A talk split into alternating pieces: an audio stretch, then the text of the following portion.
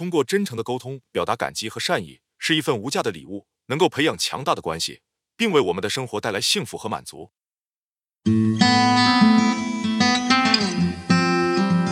欢迎来到 Patuno 第四十七集《游走者》。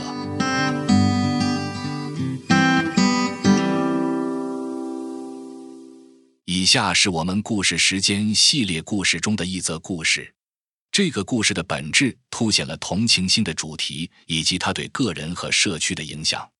他还暗示了一位贫困男子的转变之旅，以及他如何在游走者的帮助下找到幸福和满足。现在，让我们进入故事：游走者一位游走者如何改变了一个人的生活，并激发了社区的灵感。很久以前，在不久的过去。有一位游走者，贫穷于物质财富，但在智慧和对他人的同情心方面富有。他有个习惯，当他看到有人需要帮助时，他会询问如何为他们提供帮助。有一次，当他沿着一条土路走着时，他注意到一位贫困的男子躺在路边，看起来像死了或在睡觉。于是他问他：“我可以怎样帮助你呢？”男子回答说：“你帮助我。”看起来你甚至都不能帮助自己，你为什么要帮助我呢？游走者回答说：“通过真诚的沟通表达感激和善意，是一份无价的礼物，能够培养强大的关系，并为我们的生活带来幸福和满足。”游走者坐在男子旁边听他的故事。这个男子失去了工作、家庭和住所，他孤独一人，对未来失去了希望。游走者怀着同情心倾听，并分享了自己的困境及如何克服的故事。他告诉男子，他有改变自己生活的力量，可以从帮助他人开始。男子起初持怀疑态度，但游走者的话触动了他。游走者帮助男子找到了工作和住所，他还介绍他给社区里其他需要帮助的人。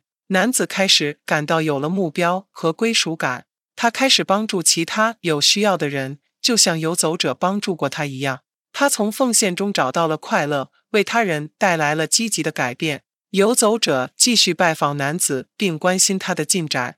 他鼓励他继续帮助他人，永不放弃希望。男子变得快乐而满足，他不再贫困、贫穷和孤独。他在社区里找到了新的家庭和新的生活目标。这个故事中的贫困男子通过帮助他人，找到了生活中的快乐。满足和意义，尽管他除了同情、共感和善待他人之外别无所有。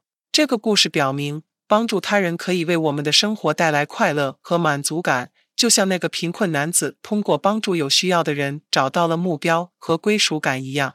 这个故事还强调了同情心和共感的力量，正如游走者所展示的，他帮助贫困男子找到了幸福和满足感。此外，这个故事教导我们对待他人的善良和共感的重要性，特别是那些需要帮助的人。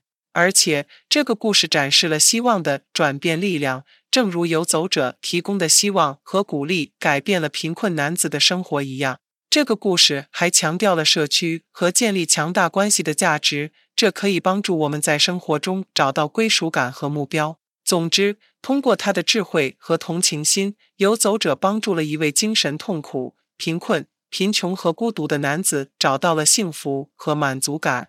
他帮助的男子也开始像游走者帮助他一样帮助他人。这个故事教导我们善良、同情心的力量，以及帮助有需要的人的重要性。